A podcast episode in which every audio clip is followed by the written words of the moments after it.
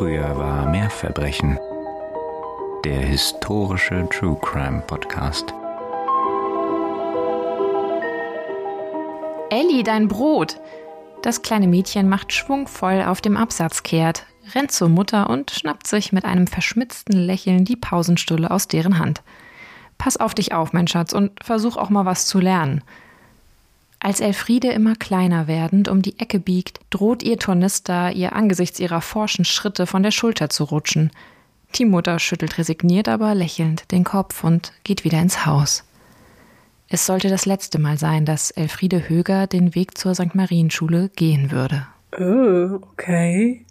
Das klingt ja nicht gut, oh nein. Erst aber einmal sagen wir Willkommen zurück zu Früher war mehr Verbrechen. dem historischen True Crime Podcast. Hier sind Katharina Und Nina. Und wir freuen uns riesig, dass ihr wieder mit dabei seid hier bei uns in der fröhlichen kleinen Runde. Auch wenn der Fall eher unbekannt ist, über den wir heute reden, ist er nicht minder wichtig oder interessant. Wieder einmal hatten wir nämlich einen Fall von Gedankenübertragung mit einem von euch oder einer von euch. Ach. Denn auf Anregung unserer Hörerin Sina, wir winken dir zu, Hallo Sina. ziehe ich heute einen Fall vor, der schon länger auf meiner Liste steht. Aha. Denn wir reden heute über den vermutlich ersten historisch belegten Schulamoklauf, nämlich denjenigen an der St. Marienschule in Bremen im Jahre 1913. Ach krass, okay, wie interessant. Das kenne ich tatsächlich noch nicht. Ja, dann bin ich gespannt, was du sagst. Ich bin auch sehr gespannt. Ich kann gar nicht abwarten, dass es losgeht. Und natürlich obligatorisch, ne, wenn ihr gar nicht abwarten könnt, noch mehr von uns zu hören und zu sehen, dann kommt doch mal auf unseren Instagram-Kanal und schaut euch an, was wir da so haben. Gebt uns ein paar Likes, gerne Kommentare und persönliche Nachrichten. Da freuen wir uns immer sehr. Alle Kontaktmöglichkeiten, auch die E-Mail-Adresse findet ihr natürlich wie immer in den Shownotes. Ihr kennt das ja. Und in den Shownotes findet ihr auch den Link zu unserer Kaffeekasse, falls ihr Lust habt, uns mal einen Kaffee auszugeben. Und dafür ist euch natürlich unser ewiger Dank gewiss. Aber sowas von. Bevor wir gleich beginnen, ist mir eine Sache aber noch besonders wichtig, denn nach dem Amoklauf von Winneden, an den sich wahrscheinlich die meisten von euch noch erinnern werden, thematisierte unter anderem der Soziologe und Kriminologe Joachim Kersten in einem Interview mit der Zeit auch die Verantwortung der medialen Berichterstattung. Denn der Nachahmungseffekt als ein Aspekt, der solche Taten begünstigen kann, ist nachgewiesen. Gerade die emotionale Macht der Bilder und der Berichterstattung auf in dieser Hinsicht schon sensibilisierte potenzielle Täter darf nicht unterschätzt werden. Und auch wenn wir natürlich ein rein auditives Medium bedienen und mit unserem Podcast eine vergleichsweise kleine Gruppe an Menschen erreichen, möchte ich uns von dieser Verantwortung nicht ausnehmen. Sie gilt meiner Meinung nach nämlich auch für die Berichterstattung zu historischen Fällen. Oh ja. Unsere Beschäftigung mit dem Verbrechen muss einmal mehr, also auch heute, nicht den Täter in den Mittelpunkt rücken, sondern die Opfer. Ja, auf jeden Fall. Mhm. Und noch ganz kurz möchte ich diesmal auch eine kleine Triggerwarnung ausgeben. Es wird euch sicher schon klar sein, aber in dieser Folge geht es um Gewalt an Kindern und eine Amoktat. Wenn ihr davon getriggert werdet, hört die Folge nicht alleine oder überspringt sie. Ach Mensch, ich habe jetzt schon einen Knoten im Magen. Och. Es ist kein locker flockiger Fall, wie auch die meisten der Fälle, über die wir ja schon gesprochen haben. Nee, ich muss auch immer ein bisschen lächeln bei der Recherche, weil man denkt immer so, ja, das ist immer so ein bisschen lockeres Gespräch, aber die Themen, die Themen, ja. In der Regel oder in den meisten Fällen zumindest sterben Menschen. Und das wollen wir natürlich nie auf die leichte Schulter Nee, nehmen. Auch wenn wir uns mit dem Thema natürlich auch beschäftigen, um euch zu unterhalten. Ja, unbedingt. und uns darüber zu unterhalten. Begeben wir uns nun in das Jahr 1913 an den Vormittag des 20. Juni, das war ein Freitag, in den Westen Bremens in den Stadtteil Walle zur katholischen St. Marienschule in der ehemaligen Schönebecker Straße in der Nähe des heute noch bestehenden Steffensweges. Es ist ein warmer Tag. Zur großen Pause gegen 11 Uhr lässt die Lehrerin Maria Pohl die Mädchen ihrer Klasse der 8b Aufstellung nehmen, um hinauszugehen. Maria Pohl betritt den Korridor, als ein Mann mit einer Aktentasche unter dem Arm ihr entgegenkommt vom Treppenhaus aus. Sobald er sie sieht, zückt er aus der Tasche, die er unterm Arm hat, zwei Pistolen und beginnt wahllos mit Schießen. Die Lehrerin wird nur um Haaresbreite verfehlt, der Mann betritt, um sich schießend, dann den Klassenraum. Die Kinder fliehen, laufen kopflos durcheinander. Gott. 20 Minuten lang werden 35 Kugeln in alle Richtungen gefeuert, auf Fliehende und durch die Fenster hinaus auch auf Nachbarn und Schaulustige. Verschiedene Personen versuchen, den Täter aufzuhalten. Darunter Friedrich Wilhelm Butz, der Schuldiener, der bei dem Versuch mit einem Schuss durch seine Wange verletzt wird. Auch der 24-jährige Lehrer Hubert Möllmann wird in Schulter und Bauch getroffen, als es ihm gelingt, den Schützen im Treppenhaus zu Fall zu bringen. Eine Pistole gleitet dem Täter dabei wohl aus der Hand, die andere schafft der Lehrer ihm zu entreißen, ehe er selbst ohnmächtig wird. Also aufgrund seiner Verwundungen, die er erlitten hat. Mhm. Bis die gerufene Polizei eintrifft, halten Kolleginnen und Kollegen des Lehrers und auch weitere Zeugen, die herbeigeeilt sind, den Täter in Schach. Die eingetroffene Polizei riegelt das Schuhgelände dann relativ schnell ab. Wie sich herausstellt, hat der Täter insgesamt zehn Pistolen und 1000 Schuss dabei unter anderem wohl in Hut und Strumpf versteckt. Mein Gott. Also nicht auszudenken, was ja. noch hätte passieren können, auch wenn das Grauen zu diesem Zeitpunkt, finde ich, schon bereits groß genug ist. Ja, absolut. Gott, die Vorstellung ist schrecklich. Das Ergebnis dieser schrecklichen Tat die sechsjährige Elsa Maria Hermann stirbt getroffen noch an Ort und Stelle, mhm. genauso wie Maria Anna Riechlik, ebenfalls sechs Jahre, Sophie Gornischewitsch, auch sie sechs Jahre alt, stirbt, als sie fliehend die Treppe hinunterfällt und sich ihr Genick bricht. Mhm. Die siebenjährige Anna Kubica kann noch ins Diakonissenkrankenhaus gebracht werden, ehe sie dort nachts verstirbt. Elfriede Höger, von der wir in der Einleitung gehört haben, genannt Ellie, sie ist noch keine sechs Jahre alt, wird lebensgefährlich angeschossen. Vier Wochen nach der Tat wird sie als fünftes Opfer im Diakonissenkrankenhaus ihren Verletzungen erliegen. 18 weitere Kinder und fünf Erwachsene werden verletzt, darunter auch ein Kind, das sein Augenlicht dauerhaft verliert und Lehrer Hubert Möllmann, der im Josefstift trotz schlechter Prognosen notoperiert wird. Er hat ja schließlich sowohl eine Kugel in Schulter und eine in den Bauch bekommen. Mhm. In manchen Zeitungen wird schon relativ schnell von seinem Tod gesprochen, doch er überlebt tatsächlich. Später wird Lehrer Möllmann vom Bremer Senat die silberne Rettungsmedaille verliehen und weniger als zwölf Monate später, am 1. April 1914, kehrt er mit einer nicht zu entfernenden Kugel im Körper zurück in den Schuldienst an der Marienschule. Oh mein Gott, du hast es geschafft.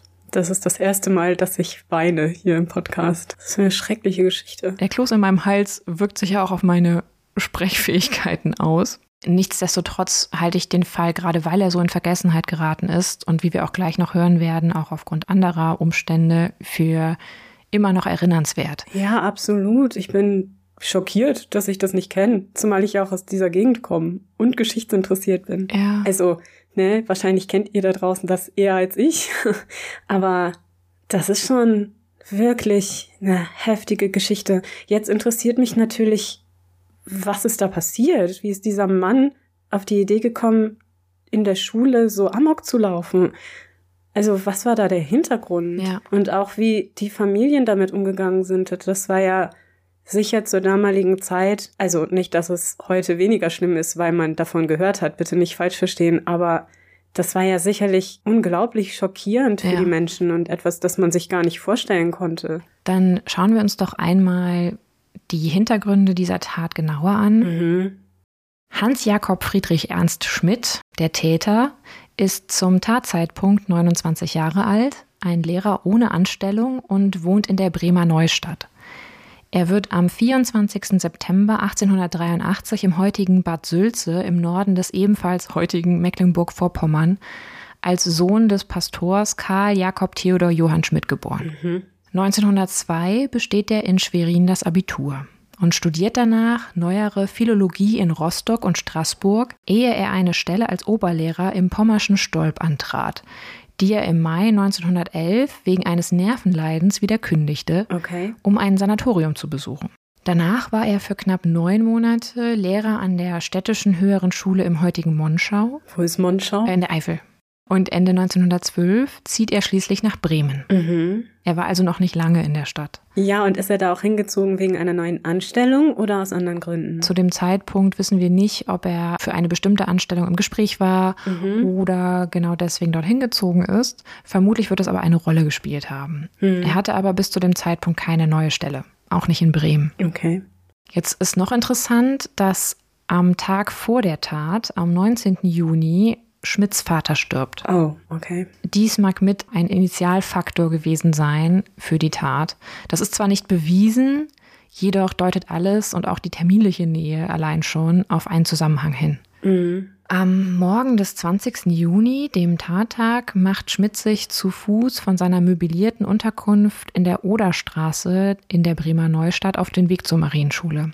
Das sind rund 45 Minuten, also kein unbedingt kurzer Weg und damit auch ganz klar kein Zufall. Also nee. eine ganz geplante und bewusste Entscheidung und auch ein ganz geplantes und bewusstes Ziel. Ja, genau. Denn es wird ja sicher Schulen gegeben haben, die näher lagen wenn es ihm nur darum gegangen ist. Die allerdings wahrscheinlich bestimmte andere Kriterien wohl nicht erfüllten, aber dazu gleich mehr. Okay. Ich will nicht spoilern, aber es spielt mal wieder etwas eine Rolle, was wir schon öfter in unseren Folgen hatten. Mhm.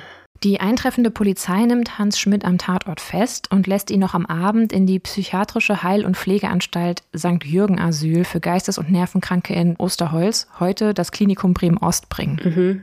Das St. Jürgen-Asyl ist so ein Gelände, das eher angelegt ist wie so eine Dorfgemeinschaft. Es gibt verschiedene kleine Gebäude, mhm. die über ein Gelände verstreut sind. Du konntest dort arbeiten und in diesen kleinen Häusern, die über das Gelände verstreut sind, sind dann auch die Insassen untergebracht. Okay. Im St. Jürgen-Asyl muss Schmidt auch verarztet werden, denn scheinbar hatte die Menge, die ihn bis zum Eintreffen der Polizei aufhält, teils mit körperlicher Gewalt reagiert naja. und auf ihn eingeprügelt. Das ist jetzt denen nicht zu verdenken. Nee. Aber das wird tatsächlich nicht so oft erwähnt. Deswegen fand ich es umso erwähnenswerter. Mhm. Bis in die späten Abendstunden hinein versammelt sich eine erschütterte Menschenmenge an der Schule. Sofort wird entschieden, die Schule im laufenden Schuljahr nicht mehr zu eröffnen. Und schon am 22. Juni wird in einem Gutachten festgestellt, dass Hans Schmidt in Anführungszeichen, also als Zitat, geistig umnachtet ist. Die offizielle Diagnose lautet relativ schnell Schizophrenie. Diese Diagnose schließt automatisch zu der damaligen Zeit eine strafrechtliche Verfolgung aus. Mhm. Am Morgen des Dienstags nach dem Amoklauf, dem 24. Juni, findet in der Kirche St. Marien die Trauerfeier für die verstorbenen Mädchen statt. Anschließend tragen die Lehrer die vier Särge auf die Leichenwagen und ein äußerst langer Trauerzug macht sich bei regnerischem Wetter auf den Weg zum Friedhof von Bremen-Walle.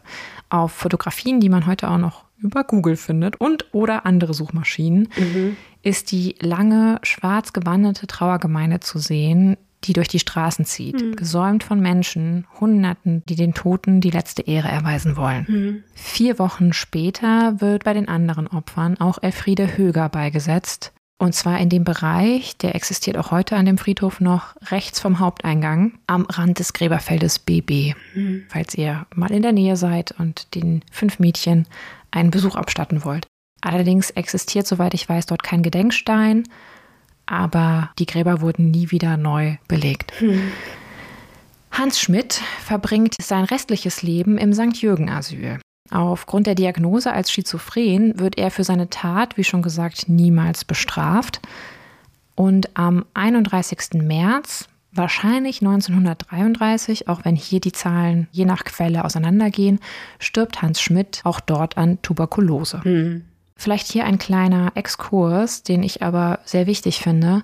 Ein paar Jahre später würden nämlich auch im St. Jürgen Asyl hunderte psychisch kranke und kognitiv beeinträchtigte Menschen der nationalsozialistischen in Anführungszeichen Euthanasie zum Opfer fallen, zwangssterilisiert und in Tötungsanstalten verlegt werden. Dieses Schicksal hätte, wenn er noch gelebt hätte, wohl auch Hans Schmidt ereilt, ja. war während der Zeit des Nationalsozialismus auch Schizophrenie eine Diagnose, die oft Zwangssterilisation oder Ermordung zur Folge hatte. Mhm, schrecklich. Während eines Fliegerangriffs im Zweiten Weltkrieg wird Bremen-Walle großflächig zerstört, mhm. weshalb einige Straßen und auch das Schulgebäude der St. Marienschule nicht mehr existieren. Zumindest das Gebäude von 1913. Später wurde die Schule wieder aufgebaut, aber an anderer Stelle und natürlich auch in komplett moderner Form. Okay. Doch so wie auch kein Gedenkstein an die Mädchen erinnert, geriet die schreckliche Tat zunehmend in Vergessenheit. Scheinbar, das sagen zumindest einige Quellen, die ich gelesen habe, auch weil die Gemeinde nicht darüber reden oder auch daran denken wollte, was ihnen zugestoßen war. Hm, ja, schwieriger Umgang damit natürlich, ja. aber ein Stück weit ja, es ist sicherlich eine traumatische Erfahrung für die ganze Gemeinde, ne? Also für alle Menschen, die damit in Berührung gekommen sind. Kann man irgendwo verstehen, aber führt mhm. natürlich auch dazu, dass wir heute relativ wenig über die Tat wissen, beziehungsweise uns sie nicht so gegenwärtig ist, wie wir vielleicht denken würden, wenn ja, wir sie uns absolut. genauer angucken. Das ist auf jeden Fall auffällig. Das finde ich auch. Aber es ist ja so ein bisschen wieder, ne, ich mit meinem kleinen Fähnchen, das sind ja so ein bisschen wieder die Zeichen der Zeit, ne? Ja. Man hat ja einfach damals so etwas wie Traumata und Probleme im psychischen Bereich eher totgeschwiegen, Ja. ne, als darüber zu sprechen. Das ist ja noch bis weit ins 20. Jahrhundert so gewesen. Und man darf auch nicht vergessen, dass ein Jahr später das große nationale Trauma oder internationale Trauma beginnt, nämlich der Erste Weltkrieg. Ja, das stimmt natürlich. Mhm. Und ich mir vorstellen könnte, dass das dann als historischer Akt vieles von dieser Erfahrung überlagerte in der Erinnerung. Ja, okay. Das Mhm. tritt dagegen natürlich zurück. Und trotzdem finde ich wichtig, dass man sich an diese Geschehnisse erinnert. Aber könnte vielleicht eine Erklärung sein, Mhm. Ja. auch in der kollektiven Erinnerung. Ja, absolut. Nee, das macht Sinn. Die Presse im damaligen Deutschen Reich des Jahres 1913 und auch darüber hinaus bis sogar in die Vereinigten Staaten hinein berichtet wirklich erschüttert über die Tat. Mhm. Wie wir das allerdings kennen aus der Zeit, und ich spreche jetzt hier immer noch geprägt vom Ende des 19. Jahrhunderts, mit mehr oder weniger abweichenden Fakten. Ja, Das ist äh, ganz interessant. der Klassiker. Gerne heißt der Mann dann auch Heinz oder es werden Zahlen verdreht, Zahlen verändert. Das ist schon wieder sehr beeindruckend, das zu lesen. Man fragt sich immer, was kann man jetzt von dem geschriebenen Wort jetzt hier glauben Ja, wie immer. und muss das oft einfach selber entscheiden. Die Presse zur damaligen Zeit ist, ja, sie ist ein schönes Beiwerk für die Recherche und natürlich Ja. wichtig. Und man muss sich immer klar machen, dass natürlich auch moderne Auseinandersetzungen mit den Fällen sich immer auf diese Zeitungsartikel und die Presseberichte beziehen. Ja, und das heißt, das ist immer schwierig, so ein bisschen rückbezüglich. Die sind sich ja wirklich nicht mal einig darüber, wie die Leute heißen, Nein. wie die Daten waren, wie genau irgendwie die Konstellationen waren. Wo die herkommen und so, ja, ja. ja, ja, absolut. Also das ist immer mehr so ein bisschen frei nacherzählt. Ne? Nach Gefühl, würden wir im Rheinland sagen. Genau, inspiriert von wahren Begebenheiten. Also wer sich gerne auch heute noch manchmal über Presseberichterstattungen aufregt, der soll sich erstmal diese anschauen und wird dann sofort geläutert sein, muss man ganz ehrlich sagen. Obwohl natürlich Presseberichterstattung auch heute Ja, nicht 100% natürlich. neutral sein kann. Das ist natürlich der Anspruch, aber es lohnt sich immer, vielleicht mehr als eine Quelle zu lesen. Und es lohnt sich natürlich immer, den Absender zu kennen. Oh ja, und zu wissen, was unter Umständen dahinter steckt. Genau. Und so war es damals auch schon, nur wesentlich weniger versteckt. Ja. Der Wiesbadener Generalanzeiger, den wir jetzt nicht unter Generalverdacht stellen wollen, schreibt beispielsweise am Tag nach der Tat, Zitat, eine furchtbare Tat, die ihresgleichen sucht. In der Reihe der von Wahnsinnigen verübten Verbrechen hat gestern die Stadt Bremen in Aufregung und Trauer versetzt. Zitat Ende. Wie wir es auch von modernen Amokläufen kennen, leider, diskutiert die Öffentlichkeit nach der Tat unter anderem, wie Schmidt an die vielen Waffen gekommen sein mag und auch die große Menge an Munition. In einer Quelle, die ich gelesen habe, war zu lesen, dass Waffenhändler ihn bereits im Vorfeld der Tat der Polizei gemeldet hätten.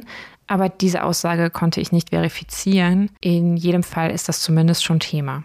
Und scheinbar nicht üblich, an so viele Waffen zu kommen. Und auch das Kaiserreich war schon Deutschland. Ich wette, man brauchte für alles einen Schein und eine Bestätigung und einen Stempel vom Oberamtsrat oder so. genau. Aber man weiß nicht, Nein. wie im Endeffekt er. Leider nicht.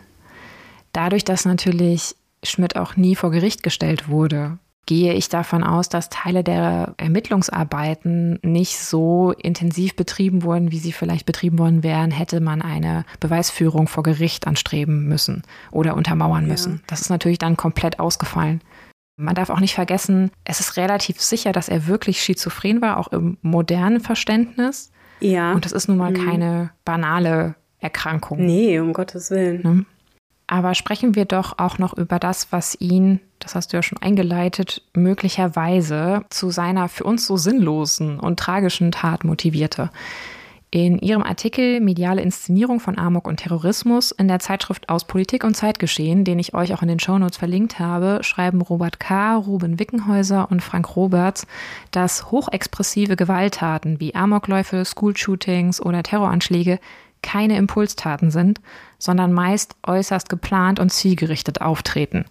Dies zeigt auch der Tathergang in unserem Fall. Ich habe ja eingangs schon gesagt, die St. Marienschule liegt nicht gerade in der Nachbarschaft von Schmidts Unterkunft. Nee. Die Motivation des Täters oder der Täterin läge laut der zitierten Männer meist ich zitiere wieder, im Erleben eines subjektiven, belastenden Missstandes, der zu intensiven Gewaltfantasien führt. Mhm. Diese münden in eine geplante Gewalttat, um den vom Täter oder der Täterin als schwerwiegend wahrgenommenen Missstand zu beseitigen.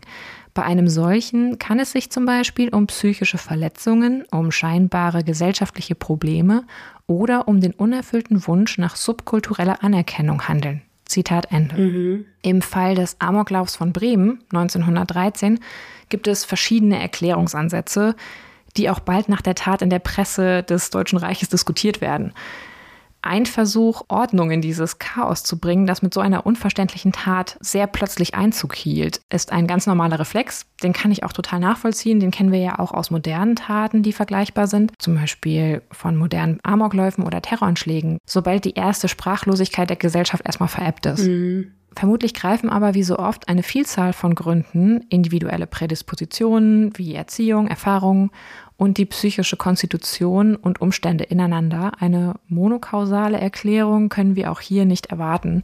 Aber das haben wir ja schon öfter in unseren Fällen geschildert, dass wir es auch immer ganz wichtig finden, deutlich zu machen, es gibt nicht immer den einen Grund, die eine Erklärung, nee. die Person X oder Gruppe Z dazu führt, das zu tun, was sie getan haben. Nee, absolut. Menschen und ihre Beweggründe sind vielschichtig. Ja. Und ich finde es sowieso immer sehr gefährlich, wenn man sehr einfache Erklärungen für Dinge findet. Von daher ist es auch hier, finde ich, sehr wichtig zu beachten, dass vermutlich mehrere Dinge eine Rolle gespielt haben. Aber weiß man denn, was für eine Verbindung er zu der Schule hatte? Ja, es gibt keine persönliche Verbindung in dem Sinne, aber mhm. wir kommen gleich dazu, welche Verbindung er in seinem Kopf gezogen hat. Okay. Im vorliegenden Fall spielen würde ich sagen, mindestens zwei Sachen eine große Rolle für die Beweggründe oder die Einschätzung der Beweggründe, die sich jedoch sicher gegenseitig auch beeinflusst haben aber auch im zeithistorischen Kontext zu sehen sind, wie wir ihn ja schon öfter besprochen haben. Mhm. Das ist einmal die psychische Verfassung des Täters, aber auch sein Hass auf Katholiken. Ach, mhm. Aha, wieder unser Lieblingsthema. Ja, genau. Denn aus der archivierten Krankenakte von Hans Schmidt geht hervor, dass er als Symptom seiner Schizophrenie, wohl auch nach moderner Beurteilung nach, an Wahnvorstellungen litt und nicht zurechnungsfähig war. Und das hatte mit Katholiken zu tun? Das hatte erstmal noch nichts mit Katholiken zu tun. Das ist erstmal nur dieser eine Aspekt, nämlich seine psychische Konstitution. Okay. Erst seit der Mitte des 20. Jahrhunderts kann Schizophrenie mit Medikamenten begegnet werden und ist heute oft gut behandelbar, mhm. wenn auch nicht immer heilbar. Wieder einmal ist berechtigt zu fragen, ob Hans Schmidt mit einer therapeutischen und medizinischen Behandlung nicht geholfen und die Tat vielleicht gar hätte verhindert werden können. Wie so oft, ja. Was ich extrem tragisch finde. Ja.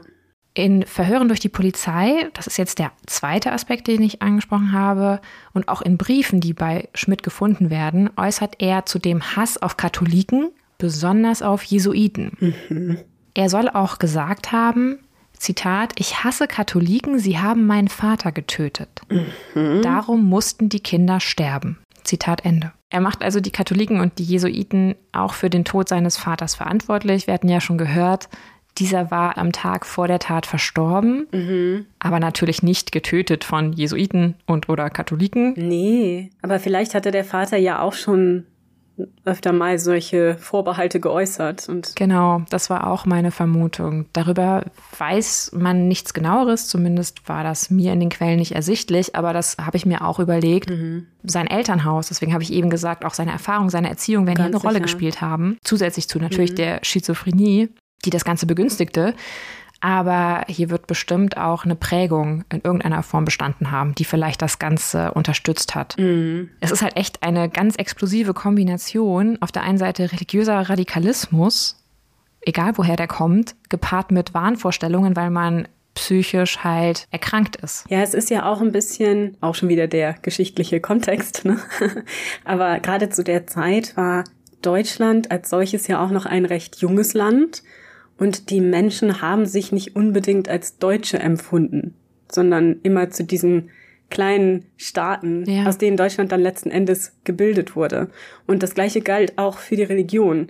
Ja, auch noch weit bis ins 20. Jahrhundert wurde zum Beispiel im Norden Deutschlands, wo es ja meistens eher protestantisch gläubige ja. Gotteshäuser und Betreuung gibt, Katholizismus sehr, sehr skeptisch beobachtet oder bedacht. Da wollte ich nämlich genau drauf auch hinaus. Ah ja. Mhm. Also schön, dass du es sagst. Das fand ich nämlich genau in meiner Recherche auch einen wichtigen Punkt, nämlich deswegen wollte ich jetzt gerade noch auch einen Blick auf die Zustände der Zeit werfen. Ja, sehr wichtig. Denn es war tatsächlich so, dass Bismarcks Kulturkampf, ihr erinnert euch vielleicht aus dem Geschichtsunterricht daran, gegen die katholische Kirche mit dem Ziel einer stärkeren Trennung von Kirche und Staat, mhm. war zwar seit Ende des 19. Jahrhunderts eigentlich offiziell beendet. Aber 1913, wo wir uns ja jetzt befinden, existieren, wie du auch gesagt hast, im Deutschen Reich immer noch teils konfessionelle Spannungen zwischen Katholiken und Protestanten, mhm. natürlich auch abhängig von den jeweiligen Regionen. Gleichzeitig erhöhte sich aber im gesamten Land die Zahl der Mitglieder, etwa beim Evangelischen Bund, den gibt es auch heute noch, von 142.000 im Jahr 1902 auf 500.000 rund bis 1914. Ja. Aber das war eine Gruppe, die sich hier zusammenfand, die zu der damaligen Zeit zumindest dem Katholizismus sehr negativ gegenüberstand. Ja, auch das wieder ist ja so eine Gesamtströmung ja. im Deutschen Reich zur damaligen Zeit. Also Radikalisierung an allen Ecken. Und Vereins- und Gruppenbildung, ne? Auf verschiedenen Ebenen. Und man hat halt versucht, wieder so ein Zusammengehörigkeitsgefühl herzustellen, weil durch die Schaffung des Deutschen Reichs Ende des 19. Jahrhunderts ja auch ein Stück weit Identität ja, ich will nicht sagen verloren ging, aber ein bisschen verwaschen wurde. Ja. Und ich denke, dass man dieses Wir-Gefühl vielleicht durch solcherlei Dinge dann stärker beschwören konnte. Ja. Aber gerade diese religiösen Probleme oder diese kleine religiöse Kampf zwischen Protestanten und Katholiken ist ja etwas, also Art zieht sich das ja durch viele Jahrhunderte, ja. wie wir ja auch hier schon öfter gehört haben, also ein ganz kleines bisschen. Und es ist tatsächlich auch noch etwas, das sich tatsächlich hier aufgewachsen, im ländlichen Niedersachsen, auch noch aus meiner eigenen Kindheit kenne.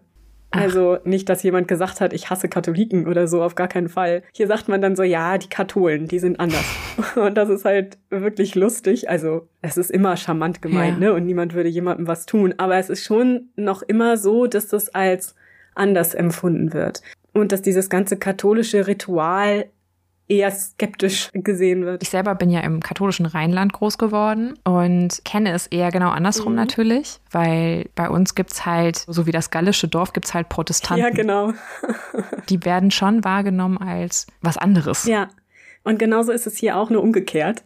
Also war es. Ich weiß nicht, ob es immer noch so ist. Ja, ja, genau. Wir wissen natürlich nicht, ob es immer noch so ist. Aber ich weiß noch aus meiner Kindheit, ja. dass das schon was war, das mir sogar als kleines Kind bewusst war, dass es da andere gibt ja. Katholen, die lustige Dinge machen. Ja. Ich erinnere mich noch, was ich ganz krass fand.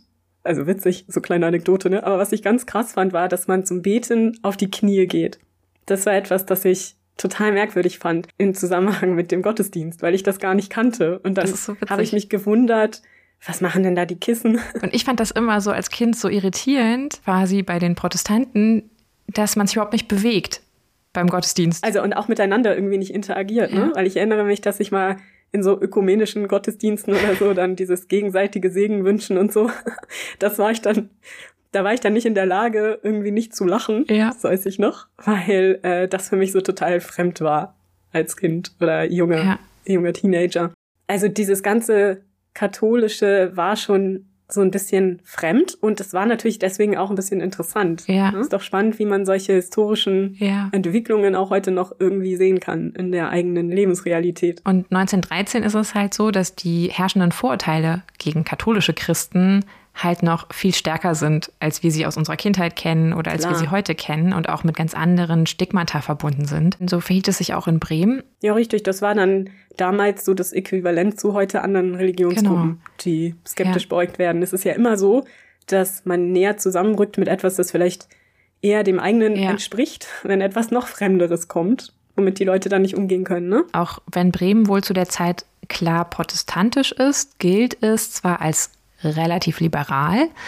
Doch der Anteil der Katholiken in Bremen, in der Stadt, hatte sich innerhalb der vergangenen Jahre deutlich erhöht. Mm. Und besonders in Bremen-Walle lassen sich viele katholische Arbeiter aus Polen oder Böhmen nieder, Ach, um sich dort mm. in den mm. Fabriken beziehungsweise in der Jutefabrik, die es dort gab, anstellen zu lassen und dort zu arbeiten. Und auch fast alle der Opfer, also der Mädchen, stammen aus solchen Zuwandererfamilien. Oh, wow. Okay. Und schnell wird das Viertel, also Bremen-Walle, auch Klein-Galizien oder Valla Vatikan getauft. Oh, wie unangenehm. Okay. Ja, und die St. Marienschule ist, wie der Name auch schon sagt, eine klar konfessionelle Schule. Teilweise trugen die Lehrer und Lehrerinnen auch Ordenstracht.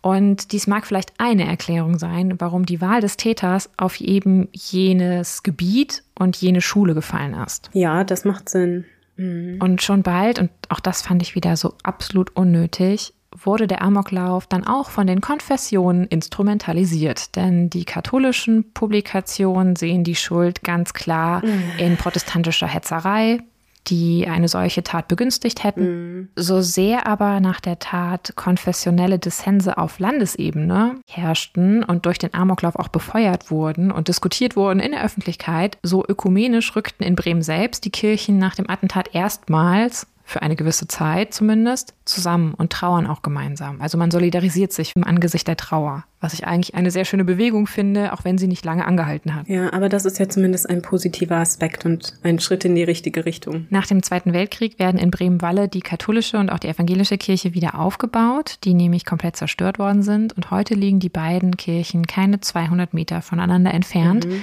Das ist vielleicht ein ganz schöner Wink in die richtige Richtung. Und auf jeden Fall, wenn ihr mal in der Gegend seid, definitiv in der Bremer Altstadt erkunden gehen und die Kirchen anschauen und so weiter. Es ist ja. wirklich eine Reise wert. Es ist eine der schönsten alten Innenstädte, finde ich. Enden möchte ich heute mit einem Zitat des Soziologen und Kriminologen Joachim Kersten aus seinem Zeitinterview, das ich ja auch schon eingangs erwähnt hatte und auch euch verlinkt habe. Mhm. Zitat, das ist wie ein Einbruch des Krieges mitten im Frieden. Für die Eltern ändert sich das Leben von einer Sekunde auf die nächste.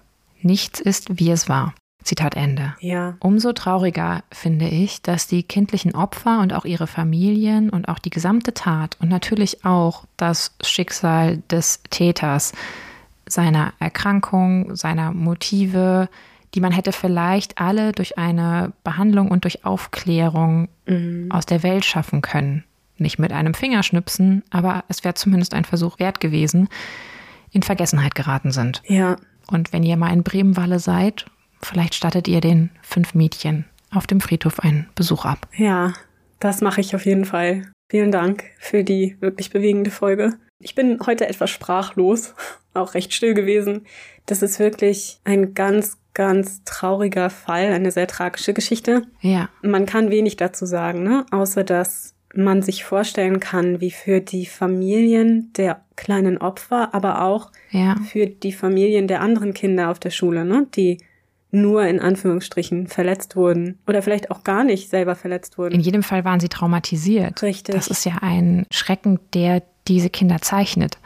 Und auch die anderen, die das erlebt haben, sei es Lehrer. Ne? Ja, und die Eltern und die Familien und alle, die damit zu tun haben. Denn das ist ja etwas, dass dein Sicherheitsgefühl in deinem Alltag und in deinem Leben komplett zerstört. Weil das ist ja eine Situation, in der du nicht damit rechnest, ja. dass so etwas über dich hereinbricht. Das ist ja beinahe schon wie eine Naturgewalt. etwas, das man nicht aufhalten kann, in dem Moment zumindest. So dass du das Gefühl hast, jedes Mal, wenn du hinausgehst oder das andere Kind hinausgeht oder das betroffene Kind hinausgeht, könnte ähnliches wieder passieren. Und du kannst nicht mehr in Ruhe dein Leben leben, denke ich. Ja, wie plötzlicher Krieg halt im Alltag, ne? Wie ja das Zitat, was ich eben aufgeführt hatte, auch sagt. Das fand ich sehr treffend. Mhm. Du kannst es nicht verhindern, du siehst es nicht kommen. Du bist in einem komplett anderen Mindset, weil du bist ja im Alltagsmodus. Im Richtig. Dann stehe ich auf, dann esse ich zu Mittag, dann ziehe ich mein Kind an, dann bringe ich es zur Schule oder lasse es zur Schule laufen. Mhm. Und plötzlich ist da einfach nur Grauen. Richtig. Und etwas, wovor du dein Kind auch nicht beschützen konntest und kannst. Ja. Du kannst ja dein Kind nicht ewig zu Hause bei dir behalten. Und selbst da wäre vielleicht nicht unbedingt gegeben, dass es sicher ist. Also ich stelle mir das ganz, ganz schrecklich vor. Und das Zitat mit dem Krieg im Alltag ist wirklich sehr, sehr treffend. Also dieser absolute Schrecken. Und genauso wie für den Täter gilt ja auch für die überlebenden Opfer und auch für die Familien der Opfer, dass es keine vernünftige psychologische Betreuung gegeben haben wird. Genau, also ja. diese Menschen mussten damit klarkommen, alleine. Und ich könnte mir vorstellen, dass es da sicherlich auch noch mehr Opfer gab. Auf jeden Fall. Das ist vielleicht wirklich dann über den Krieg im nächsten Jahr und in den mhm. nächsten Jahren überschattet worden. Ne? Also dass dann die Traumata wieder überlagert wurden von noch mehr Traumata. Aber die Erfahrung wird ja trotzdem für die Betroffenen immer relevant geblieben sein. Also ich denke, das vergisst man nicht. Auch nicht, wenn nachher noch schlimmere oder andere Dinge geschehen. Nein, natürlich nicht. Und diese Unbeherrschbarkeit der Situation, Ja. dieses völlig ausgeliefert sein, dieser Gewalt und dieses Übergriffs und du kannst gar nichts dagegen machen. Du bist ein absolutes Zufallsopfer in einer Gruppe von Opfern. Du hast auch wahrscheinlich dann diese Survivors Guilt, ne? also die schuldig fühlen, weil du Ja, genau. überlebt hast und andere gestorben sind vielleicht. Als kleines Kind mit sechs Jahren. Schrecklich. Unvorstellbar. Da muss ich auch wieder ganz klar sagen, ich bin so froh, dass wir in der heutigen Zeit leben dürfen, in der man, wenn einem so etwas geschehen sollte, tatsächlich Hilfe bekommen kann und in der man psychologisch betreut werden kann und in der man reden kann mit den Menschen, Ja. in der ich zu dir kommen kann oder zu anderen Freunden, zu meiner Familie und sagen kann, hey, es geht mir nicht gut, ich habe was Schreckliches erlebt. Und Ja. in der die Antwort dann nicht ist, reiß dich zusammen. Das ist natürlich immer noch nicht perfekt. Ne? Und da gibt's Fälle, wo man sagt, so, hey, da hätten die Opfer viel besser betreut werden Nein, müssen. natürlich. Aber zumindest gibt es dieses Angebot und dieses Bewusstsein in der Bevölkerung und in der Medizin und Psychologie, dass eine solche Betreuung notwendig ist für die Menschen. Wie gesagt, das war nicht immer so und ist auch noch keinesfalls lange so. Also da sollten wir alle sehr, sehr dankbar sein, dass es das gibt, auch wenn es nicht perfekt ist. Ein System kann nicht von Anfang an perfekt sein, aber es ist gut und wichtig, Schritte zu machen, hin zu einem besseren Umgang mit solchen Themen. Und vielleicht kann auch der heutige Fall oder die, unsere Beschäftigung mit dem Fall auch bei euch und bei allen, die das hören und auch bei uns natürlich selber, dazu führen, dass man auch vielleicht moderne Taten möge bewahrt werden, dass sie überhaupt passieren, aber dass man erkennt, wie viele Faktoren da eine Rolle spielen, Ja. die den Täter geprägt haben, die gesellschaftliche Verantwortung, die irgendwo immer auch da drin steckt, sei es über die Verfügbarmachung von Waffen, Ja. das ist ja auch noch ein Punkt, oder öffentlich ausgetragener Hass. Mhm. Auch das ist nicht zu vernachlässigen. Schauen wir uns zum Beispiel die Richtig. in letzter Zeit stattgefundenen Shootings, zum Beispiel in Amerika gegen asiatisch gelesene Frauen an, etc. Also ihr könnt das wahrscheinlich beliebig verlängern, diese Liste. Mhm. Jeder selber trägt eine Verantwortung dazu bei, auch solche Sachen zu verhindern, indem man über manche Sachen redet. Ja, und vielleicht auch, wenn man feststellt, dass jemand solche Tendenzen zeigt. Ich kann mir nicht vorstellen, dass der Herr Schmidt ein völlig sorgloser, glücklicher, gesunder junger Mann war und da rumlief und dann von einem Tag auf den anderen solchen Hass entwickelte, der Teil der Ursache für seine Tat vielleicht war. Nee, er war ja auch schon vorher in der Anstellung, in der Nervenheilanstalt gewesen, hatte die Anstellung abgebrochen. Das wissen wir ja. Das heißt, Genau. da muss es irgendwas gegeben haben, da hast du vollkommen recht, was man vorher schon hätte sehen können. Und dass man dann als Mensch, der damit Umgang hat, vielleicht ein Arbeitskollege, dass man dann auch reagiert dementsprechend und das vielleicht irgendwie zum Vorgesetzten bringt oder vielleicht sogar zur Anzeige. Dass man nicht wegschaut, wenn Menschen andere Menschen diskriminieren und schlecht reden über andere Bevölkerungsgruppen, über andere Ja. Menschen. Dass man nicht einfach still ist und zuhört, sondern dass man aufsteht und sagt, hey, das geht nicht. Und wenn es nur der Hinweis ist, das kannst du nicht machen. Nicht einfach schweigen, das kann auch als Zustimmung interpretiert werden. Das ist aber ja das ewige Problem der schweigenden Mehrheit. Absolut. Deswegen wollte ich das nochmal kurz erwähnen. Also es ist ja nicht so, dass man selber da immer hundertprozentig besser ist. Ne? Also man arbeitet an sich, aber dass es natürlich Situationen gibt, in denen sowas sehr, sehr schwer sein kann. Das ist klar. Aber ich denke, wir müssen alle ständig an uns arbeiten und verbessern und versuchen, dass solche Dinge in der Zukunft nicht mehr passieren. Und Menschen aufgrund ihrer Herkunft, ihres Glaubens, ihres Aussehens, ihrer sexuellen Identität oder ähnlichem angegriffen und getötet und misshandelt werden. Und mit diesem Appell beenden wir diese ja, herzbeschwerende Folge. Ja, das war wirklich keine leichte Folge, aber es war wirklich hochinteressant. Ich hatte nichts davon gehört. Das finde ich erschreckend. Ich hätte gedacht, dass man darüber mehr wüsste, gerade wenn man wie wir ja so ein bisschen Ja. ge- gerne mal in die Geschichte taucht. Und von daher bin ich dir sehr dankbar, dass du diese Wissenslücke für mich gefüllt hast. Und natürlich auch der lieben Sina für den Vorschlag. Für dich ganz lieb von uns gegrüßt. Ich hoffe, du fandest die Folge genauso interessant wie ich und ihr alle da draußen auch. Ja, keiner kann das natürlich besser präsentieren als du, Katha. Okay, und bevor Nina jetzt von mir einen ausgegeben bekommt, virtuell auf Distanz, was wahrscheinlich ihre Absicht war, wenn sie sich hier schon so anschleimt, Juhu! wird sie uns hoffentlich erzählen, wo es denn nächste Woche für uns alle hingeht. Da wir ja im Moment immer noch mit Reisebeschränkungen zu kämpfen haben, dachte ich, wir gehen mal virtuell auf die Reise in eine Region, die mir sehr fehlt, dieser Welt. Und zwar nach Skandinavien. Es geht nächstes Mal in das schöne Schweden oh. ins 19. Jahrhundert. Ganz idyllisch auf einen Bauernhof. Okay, wer jetzt schon so Astrid Lindgren-Vibes hat, ich befürchte, wie ihr uns halt kennt, wird es etwas blutiger in jedem Fall wahrscheinlich tödlicher. Ja, unsere Geschichten sind irgendwie meistens nicht so fröhlich, ne? Aber dafür gibt es ja auch dann andere Podcasts für die fröhlichen Themen. Ja, wir machen hier ja nicht Comedy, ne?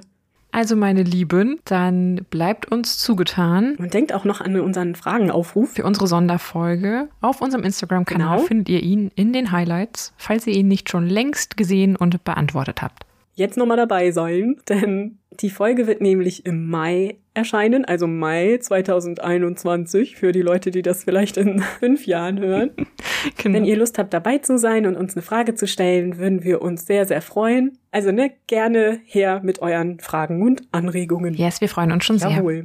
Und bis dahin bleibt uns treu und wir freuen uns sehr darauf, die nächste Folge nächste Woche mit euch gemeinsam hier zu bestreiten. Bei Früher war mehr Verbrechen. Eurem historischen True Crime Podcast.